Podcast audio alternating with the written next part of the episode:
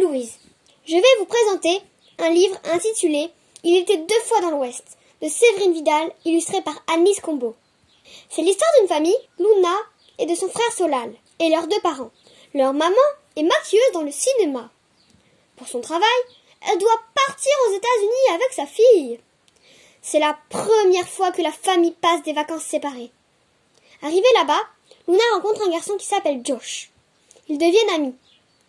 Luna et sa maman s'installent dans une caravane. Elle va apprendre un peu leur langue. La jeune fille et Josh vont vivre beaucoup d'aventures dangereuses. J'ai adoré ce livre car il y avait beaucoup d'aventures et beaucoup de suspense.